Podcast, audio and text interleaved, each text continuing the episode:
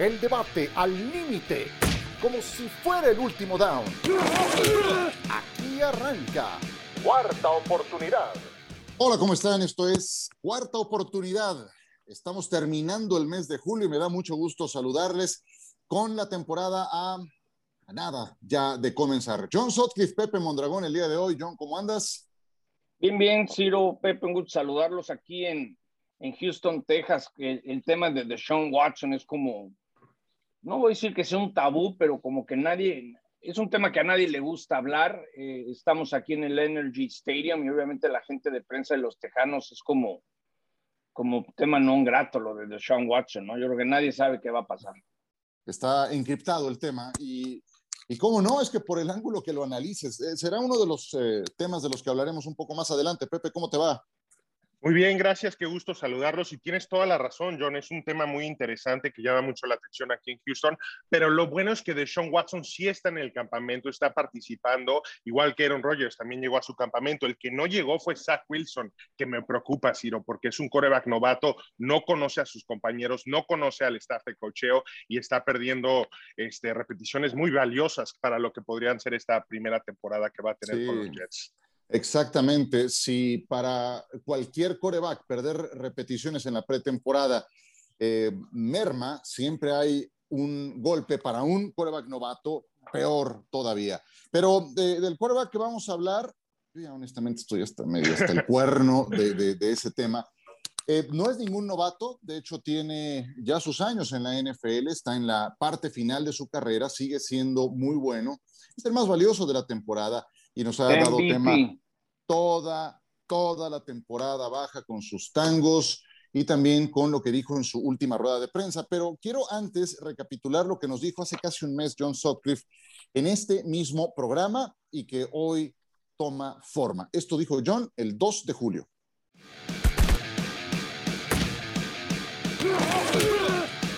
Hola Ciro, ¿cómo estás, compañeros? Se les extraña que andamos viajando de Nashville a Los Ángeles, pero quería aprovechar para contarles lo último que me enteré eh, la semana pasada en el US Open de golf en Torrey Pines. Eh, gente cercana que conoce el tema de Aaron Rodgers me dice que, que están negociando llegar a un punto medio. Que gane Aaron y que ganen los Packers. ¿Cuál es ese punto medio?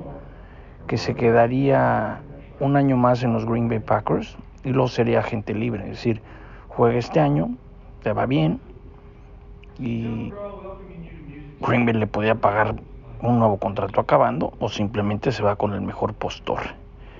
Decía de broma, eh, me decían ahí en el US Open que ya renovó su membresía para Green Bay Country Club, es decir, va a seguir jugando golf ahí en Green Bay. Esa es la información que tengo. Veremos qué pasa en las próximas semanas. Pero lo que a mí me dicen es que están negociando llegar a un punto medio, que nadie salga perdiendo. ¿Sabes, Karen? Vente un año más a los Packers, danos una temporada y luego quedas libre para decidir si te volvemos a renovar o te puedes ir al, al mejor postor a donde tú te quieras ir.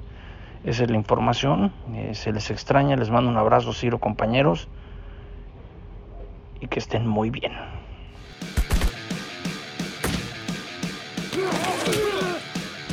Los tonos del señor Sutcliffe daban a pensar cualquier cosa, que se acababa de enterar y de inmediato mandó Estaba en el aeropuerto o a las 5 de la mañana, imagínate que me pusiera a gritar en el aeropuerto, porque ese día los A eso iba. escuché y me andaban bulleando, ¿eh?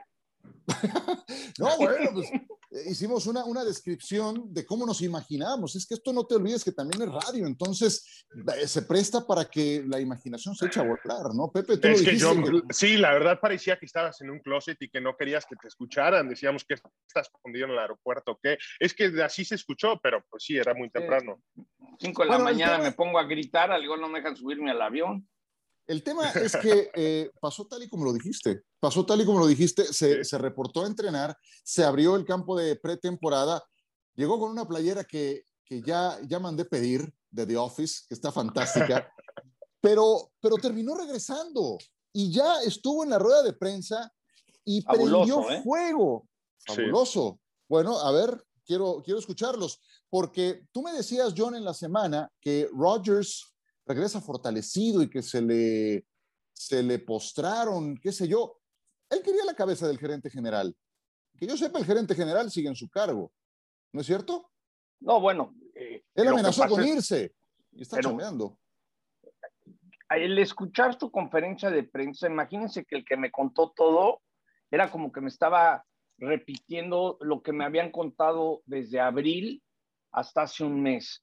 En pocas palabras, Aaron Rodgers, cuando acaba la temporada, le dicen, pues nosotros más allá de un año no nos interesas. Ah, sí, ok, qué bueno. Y luego cuando eh, llegó el tema, dinero, no, esto no es de dinero. Y él lo que siempre quiso es ser escuchado como Tom Brady o Peyton Manning en su momento eran escuchados eh, por sus dueños. Entonces, a final de cuentas, los Packers doblaron las manos hicieron lo que quiso Aaron, que ¿Ah, es un año más y va a quedar libre. No lo está diciendo tan así, pero él a partir de este, eh, esta temporada va a poder irse a donde quiera. Le trajeron a Randall Cobb. Él es lo que dice, yo llevo 16 años y creo que me he ganado el derecho a que me escuchen. Hay mucho jugador, por ejemplo, este Jordi Nelson, a Jordi Nelson, que era su, receptor favorito, Jordi dijo, que me paguen una tercera parte, me quedo. No, no, no, no, ya vete de aquí. Entonces, yo sí creo que se quedó Aaron Rodgers porque lo escucharon y bajo sus reglas jugará un año más. Quizás no les guste. Mm. Yo, yo nomás les reporto que lo que él hizo, También, no, no, no, fue, a ver, fue impecable lo que reportaste porque terminó ocurriendo. A mí lo que no me gusta, yo, yo no me quedo con un buen sabor de boca. Y, menos cuando me dices que quieres ser escuchado como Tom Brady. Bueno, eh, exacto. vas a perder siempre en esa comparación. ¿Cuántos anillos has ganado? ¿Cuántos ganó? ese es mi punto. pero no lo dijo público Tom Brady, eso lo digo yo. yo. sé, está bien, pero quieres que te pero, pero es el modelo que, que también está siguiendo Russell Wilson. ¿Quieres ser escuchado como aquel? Bueno, bájate el sueldo como aquel para que el núcleo del equipo se mantenga, porque el tope salarial no es diferente para unos y para otros, Pepe. No, no solamente lo del sueldo que dices, este Ciro, que es muy válido porque, creo que no va por ahí, porque los Packers estaban dispuestos a pagarle más para que estuviera contento. Lo que él quiere es control, pero Tom Brady le costó seis anillos de Super Bowl para tener el control que tiene en Tampa Bay y ni siquiera se lo quisieron dar en Nueva Inglaterra, se tuvo que ir para que se lo dieran. No estoy diciendo que nadie se lo va a dar, va a haber un equipo más de uno que quiere darle eso a Aaron Rodgers para que se vaya a su equipo, pero los Packers nunca van a ceder ese tipo de, de peticiones por parte de su coreback quieren eh, lo que dijo Rogers, nada más tres puntos de los que tocó, el extender a jugadores veteranos, como el caso de Jordi Nelson, que le hubiera gustado que se quedaran en, la franquicia, tiene algo de razón porque tienen la parte que es este, el centro, el núcleo y la cultura que puedes enseñar a los jóvenes, ¿no? Pero ya después de decir, quiero que mi agencia se eh, le comparte información para draftear jugadores, para el escauteo, tú no vas a competir con la franquicia de los Packers, lo llevan haciendo mejor que nadie más de 70 años, Ciro, y de repente va a llegar Aaron Rodgers. Los, últimos no, Pepe, los últimos no. Los últimos no, pero hay que darles el beneficio de la duda. También Aaron Rodgers ha tenido malos ya no está Ted Thompson. No lo calificamos como, como este, un mal coreback. Estoy de acuerdo, John, no está Ted Thompson, pero son como los equipos como Pittsburgh. Las caras cambian, pero la cultura, la forma de trabajar sigue siendo la misma en los últimos 50 años y la verdad no creo, al menos que puedas enseñar cinco anillos, que eso pueda cambiar. Y también está el punto deportivo, ¿no? ¿Qué impacto pueden tener dentro de la cancha. Creo que lo de Randall Cobb es muy importante, John, porque no ha tenido un receptor de ranura desde que se fue Randall Cobb. Y vemos las ofensivas. Exactamente, lo pidió y ahí sí acertaron. Esta ofensiva tiene pocas muletas, si lo quieres ver de esa forma, y una de ellas es que no tenían un true slot receiver, lo que es Randall Cobb, lo que es Cole Beasley, lo que tiene Tom Brady en Tampa Bay, que tiene dos o tres. Ese tipo de receptores hoy en día te ayudan muchísimo cuando quieres lanzar en tercera y corta, en primera y diez, ese tipo de cosas. Sí creo que pueden expandir un poco la ofensiva con esta adición, pero la defensiva es el problema. Yo, yo no sé qué pienses tú, pero cuando yo veo a San Francisco, los Rams y Tampa Bay, no creo que este equipo les pueda ganar con la defensiva que tienen. bueno, ya, sí, dale, dale. Yo lo que voy es, él tenía una postura y a final de cuentas se está haciendo lo que quiso Aaron Rodgers. ¿Qué va a pasar con el gerente o no sé? Lo que sí pues es que lo, lo, pasa es que los Packers entraron en pánico, ¿no? Llegó un momento, espérame, ¿cómo le hacemos si se nos va? Y, y se va a quedar un año más. Que, que, las formas quizás no fueron. Yo lo que defiendo de Aaron Rodgers es que él tuvo una postura, la siguió, te guste o no te guste, y a final de cuentas, no, esto no es de dinero. Yo creo que en algún momento dado, si se arregla esto, se quedaría en Green Bay y él sacrificaría parte económica. Pero es, las formas de tratarlo, la forma de... Pues, y... Lo, que dijo de Charles Woodson. Dice, a Charles Woodson lo trataron pésimo, se fue y llegó un Pro Bowl con los Raiders. No es como si ya no funcionaba aquí. ¿Y sus formas? ¿Y sus formas dónde quedan? Porque este señor amagó con retirarse, dijo que no se iba a volver a poner ese uniforme, dijo que era capaz de quién sabe qué tantas cosas, creó un escándalo toda la temporada baja, todo lo que se perdió, toda esa distracción que hubo en torno a él los meses anteriores, eso ya se perdió. Entonces, ¿dónde quedan sus formas? Lo que a mí me molesta mucho, honestamente, siendo un gran admirador de Aaron Rodgers, me parece un talentazo, eh, más allá de lo especial en la NFL, es que siempre nos concentramos en lo que no tiene. No tengo el coach que quiero. Ok, ya se fue McCarthy, ya tienes a alguien, pues que estoy seguro que apruebas. Es que no tengo un receptor de estas características. Ok, pero tienes a Devante Adams, que estaremos de acuerdo, es uno de los tres mejores receptores de la liga. Nos concentramos en lo que no tiene y perdemos de vista que tiene a Adams, que tiene un sólido juego terrestre, que tiene una línea ofensiva que creo que puede rankear entre las mejores 10 de la NFL. Ok, no tiene una defensiva, no tiene la defensiva de los Vaqueros de Dallas, no tiene la defensiva de los jefes de Kansas City de hace dos años, tiene una defensiva funcional, una defensiva aceptable, inclusive acaban de despedir al coordinador, a Mike Perrin.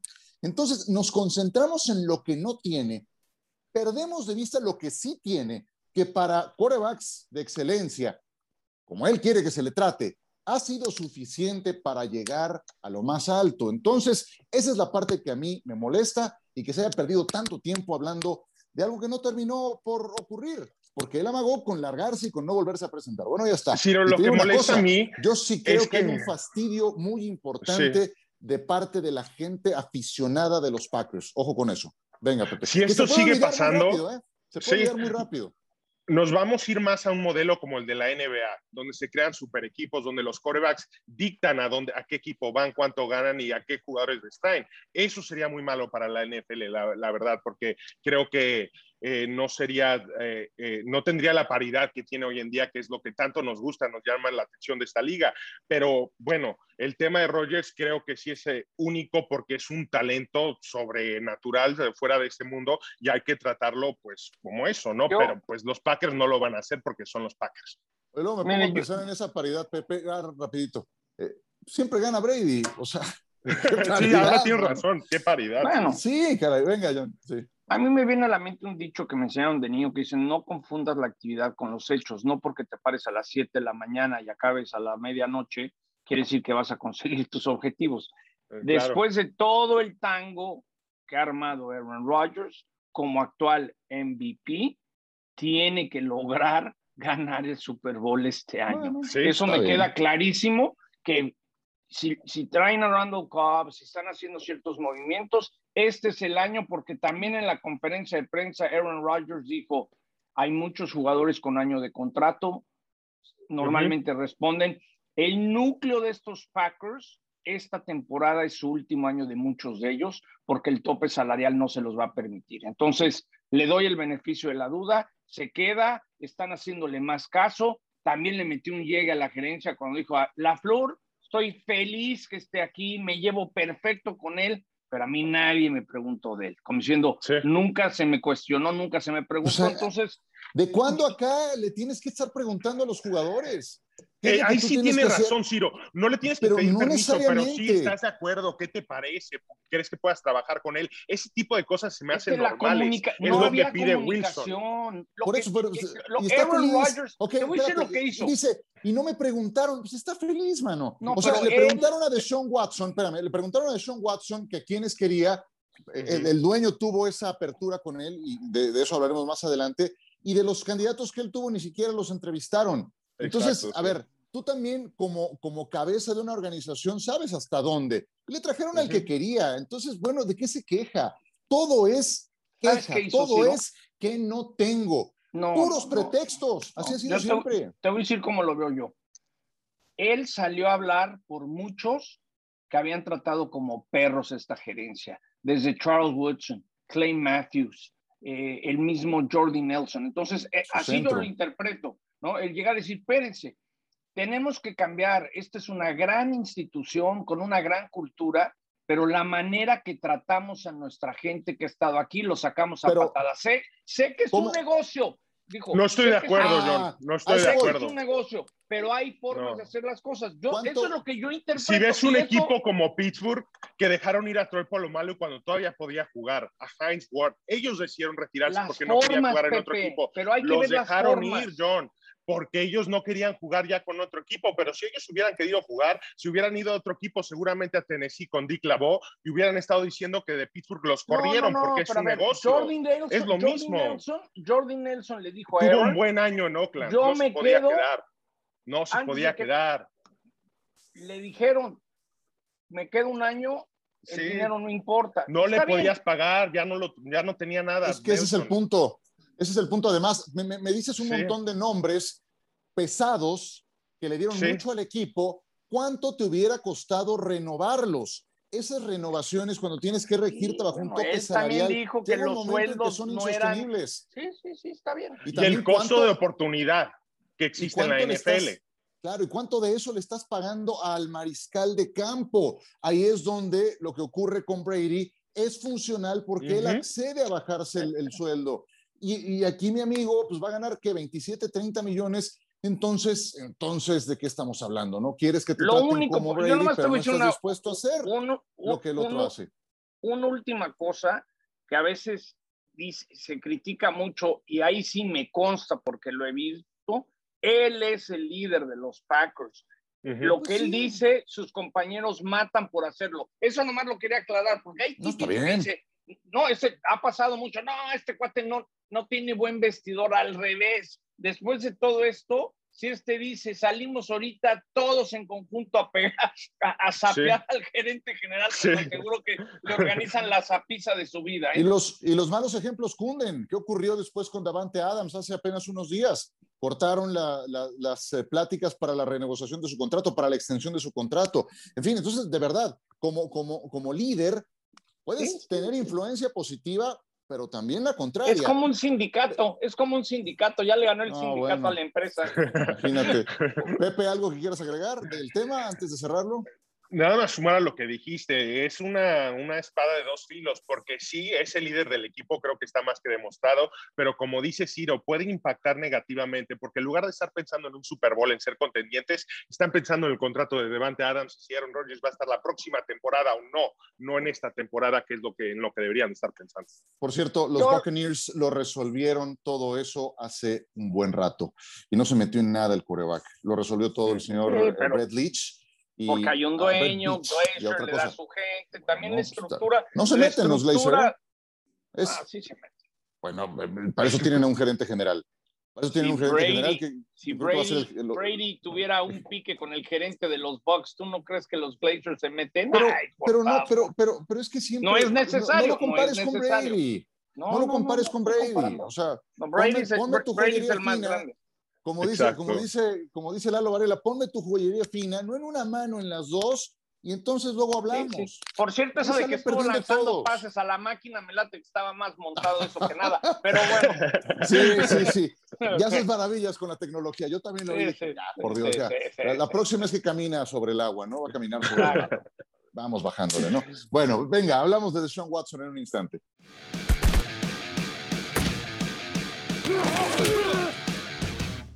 De vuelta con ustedes, aprovechando que tenemos sobre representación en Houston, Texas, con John y con Pepe, pues hablemos entonces de los Texans. Primero, no estaban dispuestos a eh, escuchar ofertas por Deshaun Watson, con quien el quarterback tiene una disputa también con la cúpula del equipo, porque pues, no hacen lo que él quiere, pero después explotó todo su problema extracancha y las acusaciones por abuso sexual. Entonces, esto se convirtió en una bomba de tiempo. Hoy lo que hace noticia es que los Texans están interesados en hacer un canje por Deshaun Watson. Pero Pepe, ¿quién se va a echar este trompo a la uña, por muy talentoso que sea? Se lo va a echar a alguien y yo creo que van a ser las Águilas de Filadelfia. Están muy interesados en Deshaun Watson ahorita y lo que sí te puedo decir, este, Ciro, es que los Tejanos ya no lo quieren. Se quieren deshacer del coreback. Ya aquí la afición, la verdad, no está enamorada con Deshaun Watson como lo estaba hace unos meses, que creían que era inocente. Entre más información salió, la verdad que fue una decepción porque la gente tenía una percepción del tipo de carácter que tenía este coreback, el líder de la franquicia, y fue todo lo contrario, ¿no? Entonces ya no hay una resistencia de parte de la afición para que se quede el coreback aquí. Eh, draftearon a Davis Mills, que puede ser el reemplazo de Deshaun Watson a largo plazo. En la segunda ronda, Davis Mills era un coreback que si regresaba a la universidad este año, tal vez hubiera sido el primer coreback seleccionado el próximo draft. Es un buen coreback, el problema es que tanto lo puedes desarrollar y tienes a Tyro Taylor como un coreback puente. Ahora, ¿por qué se tiene que ir de Sean Watson ahorita? ¿Por qué? Porque ahorita no está en la lista del comisionado, pero al mismo tiempo ese es el problema porque no sabes qué dar, qué ofrecer por Deshaun Watson. Entonces hay muchas pláticas de draft picks condicionales, de que yo te doy una primera, una segunda con la condición de que pueda jugar. Si no puede jugar, esa segunda, primera terminan siendo cuartas, quintas. No sé, esas serían las pláticas internas de las negociaciones que están llevando con un equipo como Filadelfia. Hay otros equipos como Denver que quizás estén eh, interesados. Ya han hecho canjes con corebacks con un equipo como Denver, Brock Osweiler, ¿se acuerdan? Que lo mandaron de Denver a Houston. Ahora pudiera ser al revés, de Sean Watson a Denver. Pero la verdad es que ya no hay nada que retenga aquí a Sean Watson. Incluso Quincy Avery, el entrenador, dijo que él pensaba que lo iban a canjear el fin de semana pasado. No se dio, pero se espera que sea muy pronto. yo, creo, que hay dos puntos muy importantes. Eh, se habla que legalmente no, no se puede meter en problemas hasta febrero. Entonces, si alguien lo quiere, por lo menos tiene una temporada para tener sus servicios. Y dos, estuve leyendo que la NFL no ha tenido acceso a la información de la parte acusatoria, es decir, no le, eh, esa, esos ex policías que trabajan para la liga, que quieren averiguar, porque acuérdense que a él se le puede castigar aunque la ley no lo castigue. Entonces, yo creo que ahorita es una situación que el mismo agente de Deshaun le dijo, brother, ya ni le muevas, hazte, hazte bien si juegas con los Tejanos porque traes muchos problemas legales. ¿Qué creo que va a pasar? Que va a llegar un momento, el comisionado Gudel va a alzar la mano y va a decir, a ver, eso es lo que está pasando y mientras eh, llega la investigación lo pueden mandar al cuarto de los, de los castigados. Yo no creo que Deshaun Watson va a jugar tan fácil porque el comisionado aprendió desde lo de Ray Rice que si no ataca el tema y no toma eh, decisiones, le va a explotar en la cara. Entonces, yo, no sé si yo no sé si Deshaun va a jugar, Pepe. Y lo que dijiste, no, tienes toda la razón, pero depende de la liga, porque legalmente, como dijiste ahorita, la verdad no tiene nada de peligro, porque los casos son civiles, no hay ningún, ningún caso criminal en su contra. Entonces, de que se puede ir a la cárcel o tenga que suceder algo así, la verdad, no Al igual creo lo que suceda. Con dinero, ¿eh? Al igual lo arregla se puede con dinero. Va a ser eso, John, va a ser un tema que seguramente se arregle con dinero. El tema va a ser si el, el comisionado Godel él considera que violaste la conducta que tiene para los jugadores. Si tú lo llevas a Filadelfia y sale a la luz pública la violencia doméstica, ¿tú crees que el fan de los Eagles lo va a recibir? No, hombre, no está tan fácil. Por eso, si tú quieres ese talento, tienes que ser muy listo porque al igual casi, casi te lo van a regalar con tal que les quites el problema de encima a los Texans. Es tristísimo, tiene 25 años, el que más lanzó. E, es un crack, qué lástima, caray. Sí, efectivamente. Yo, yo por eso cuando leía que los Texans buscan cinco selecciones altas y jugadores que puedan ser titulares, dije, no, hombre, sí, ajá, con, que te den algo, mano. O sea, para cómo está de, enredado el tema y cuando uno ve todas las ramificaciones que podría llegar a tener. Yo me lo quedaría. ¿eh? una fortuna. Yo me pues lo quedaría. Pues sí, o sea, tú, tú como Texans, pues sí, pero no nos olvidemos que el primero que dijo, a ver, yo ya de aquí no soy, fue él por una situación semejante a la de este Rogers Green Bay, de que... Pero te voy a decir que hay una, gran, hay una gran diferencia. Por eso. muchas. Pero no, no, pero te voy a decir cuál es la más, la más eh, clara a comparación de Rogers. Sean se peleó. Que se portó mal. Con el. No, pero se peleó con el dueño, ¿no? Sí, Hay mucha gente, y tú lo sabes, Pepe, eh, que dicen que el hijo de McNair, que heredó el equipo, eh, no le gira mucho, que no es muy inteligente. Pero es, Jack Easterby. Es Jack Easterby, que lo pusieron como vicepresidente del equipo y la verdad es un tema más este, de liderazgo, de religión y no saben mucho de fútbol americano y de ahí viene la crítica. El, McNair, el hijo, el que heredó el equipo, Sí, sí, sí, yo, yo, he escuchado. Metió a Jack Easterby y ahí rompió el equipo. Incluso Andre Johnson. Pero organigrama es... mata Es decir, a final de cuentas, ni modo que corran al dueño. Ustedes saben quién es Andre Johnson el mejor receptor en la franquicia de los Tejanos. Él se fue, estaba trabajando con ellos y se fue porque dijo que la verdad no estaba cómodo trabajando en una organización que estaba siendo liderada por alguien que no conocía de fútbol americano en Jack Easterby. Y habló bien de él, dijo, es una gran persona, la verdad este, puede ser un gran pastor para el equipo, pero como vicepresidente de operaciones de fútbol americano no tiene sentido que esté en esa posición. Yo lo que lamento mucho es que en esta alta competencia, cuando has tenido un quarterback de ese nivel, porque es un fenómeno de Sean Watson, hayan tomado, tomado tan malas decisiones y hoy los Texans pues estén desastrados, porque la realidad es que no se, no se ve ningún proyecto halagüeño para ellos. Eh, primero, haberle dado tanto poder al coach O'Brien, que también lo hicieron gerente general durante algún tiempo, las negociaciones, los movimientos que hizo, que fueron eh, simplemente eh, terribles, y ahora con semejante situación a poco más de un mes de que empiece la temporada. Oye, sí. Nomás no olvidemos que hoy JJ Watt está en Arizona y no hace mucho, no hace mucho en una conferencia de prensa que dijo, hay que ser profesionales, hay que, nos pagan mucho dinero, hay que, hay que salir y cumplir y ser responsables de nuestro trabajo. Entonces, eso, hoy JJ en Arizona te habla que dijo, esto ya no lo aguanto, porque no es, no es como si se fuera a ganar un título, porque no se fue a, no se fue a Tampa con Brady, se fue a Arizona. Exacto. Y También dijo eso, John. dijo que lo que más le interesaba era ganar y se fue a Arizona. También este, como que un poco pero, pero te habla que, que ya estaba harto. Yo sé que a la jefa de prensa eh, la, también la despidieron, ya acabó trabajando en Jacksonville. Ha habido muchas cosas en ese equipo que se, se han manejado pésimo. Bueno, eh, antes de cerrar, hay otros jugadores como Xavier Howard, como Chandler Jones, como Stephon Gilmore, Tyron Matthew, que cualquiera podría decir, lo quiero en mi equipo. Sí, y están con problemas con sus respectivos equipos por extensión de contrato, porque no le están pagando lo que quieren, porque, etcétera. ¿Quién creen que se quede o se vaya de estos nombres que circulan? Pepe. El que se va a ir es Xavier Howard. La verdad que no veo cómo se pueda quedar en el equipo. De hecho, no está participando en todas las actividades, solo está, sí, en Miami. Se presentó al campamento, pero él mismo lo dijo, solamente estoy aquí para que no me multen. El problema aquí con Miami es que firmaron a Byron Jones hace un par de años en agencia libre y que gana más dinero que Xavier Howard. En mi opinión, Xavier Howard es el mejor esquinero en ese Mucho equipo tal vez en la liga. Viene de tener 10 intercepciones, pero el problema es que ya le pagaste todo su dinero garantizado. No le debes nada. Byron Jones todavía eh, le estás pagando dinero garantizado, incluyendo la temporada 2021. No tiene sentido deshacerte de un esquinero como Byron Jones en el punto en el contrato en el que está. Entonces, Xavier Howard, la verdad que no tienes dinero para darle una extensión a largo plazo y un esquinero que es considerado de los mejores tres en la liga, que viene de tener 10 intercepciones, Ciro, no creo que quiera jugar por 7 millones de dólares. Va a querer una extensión, un poco más de dinero garantizado, seguridad para su familia. John.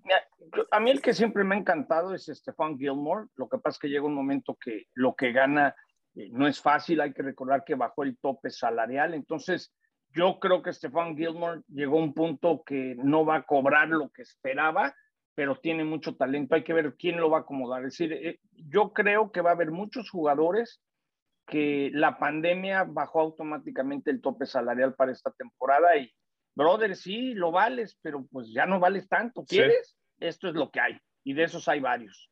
Y es que en la gran mayoría de los casos llegas a un punto semejante. Llegas a un punto, es la historia del deportista profesional. Me, eh, me recuerda lo de la NFL, pero lo de Roberto Garza, lo que le pasó a Roberto Garza con los Chicago Bears por más que cambió de centro en la línea ofensiva, llegó un momento otro igual.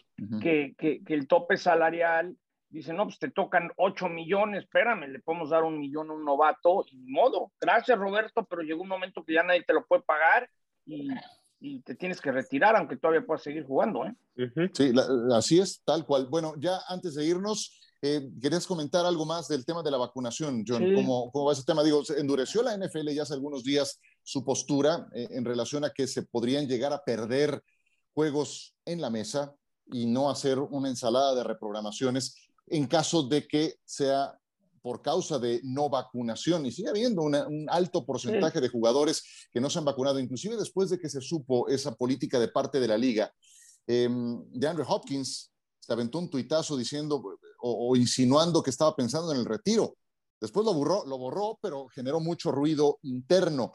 Eh, ¿Cómo va esta política de vacunación de la liga? Yo les comentaba hace como un mes que los Raiders están muy preocupados que tenían menos de la mitad de sus jugadores vacunados. Jerry Jones también lo ha dicho.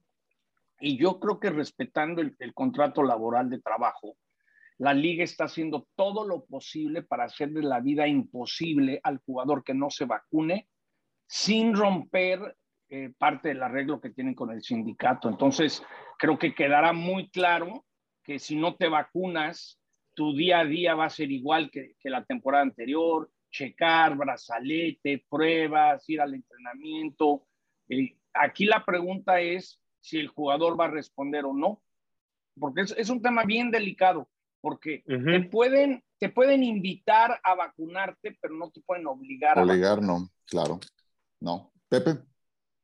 Sí, tienes toda la razón, Johnny. Parece fácil, ¿no? Que son como canicas y puedes separar a los que están vacunados y a los que no. Pero vean el caso de Frank Wright, un entrenador que ya está vacunado, es uno de los casos de COVID ahorita en la liga, no está con el equipo. Yo creo que esto apenas comienza cuando empiecen a congregarse los equipos y empezamos a tener casos de los jugadores que ya están vacunados, creo que va toda la política puede cambiar. Estuviera divertido que la NFL llevara un partido de pretemporada al Estado de France en París y el que no se vacuna no entra, ¿no? Pues, sí, sí, sí. Yo te digo, apenas en grandes ligas eh, tuvieron que reprogramar un partido, suspenderlo por un contagio masivo en una de las novenas, perdón, no recuerdo en este momento de, quién se trata, y un alto porcentaje de los que estaban eh, positivos habían sido vacunados. Entonces, eso también puede ocurrir. Lo que pasó con el golfista John Ram, sí, también das dos veces diste positivo, ya te vacunaste, te dicen ya estás bien, ya no, ya, ya no te puede dar más, se quiere subir al avión para irse a Tokio, para ir a representar a España, y le dicen que vuelve a dar positivo. Lo toco el tema porque la misma NFL puede cambiar. Si ahorita como está esta tercera fase de, contagios, hay que ver, ¿no? Por ejemplo, eh, quién va a tener acceso a la cancha, cómo va a estar. Hay muchas cosas que, que aunque la liga quiere 100% de capacidad, ¿qué pasa si en Wisconsin otra vez hay un brote y los Packers digan, nosotros no podemos estar al 100? Es decir, esto, esto puede cambiar de un día para otro, ¿eh? Bueno, pues eh, con eso nos despedimos. Muchas gracias, señores en Houston. Gracias, John. Muchas gracias. Y la próxima vez les grabo desde, la, desde el avión para... Voy a estar fuera un, par de semanas si me dejas ir o no. Ah, qué bien. Oye, pero ya la temporada va a empezar, maestro. Ya la pues temporada va a empezar. Pues sí, pero, pues no. Hay que, hay que echar un golfito, dame chance, ¿no? Maravilloso. Ya nomás invitas. Pepe, gracias. No, gracias a ustedes. Cuídense mucho. Les mando un abrazo.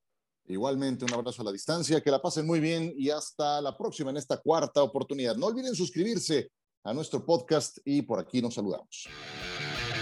El debate al límite, como si fuera el último down.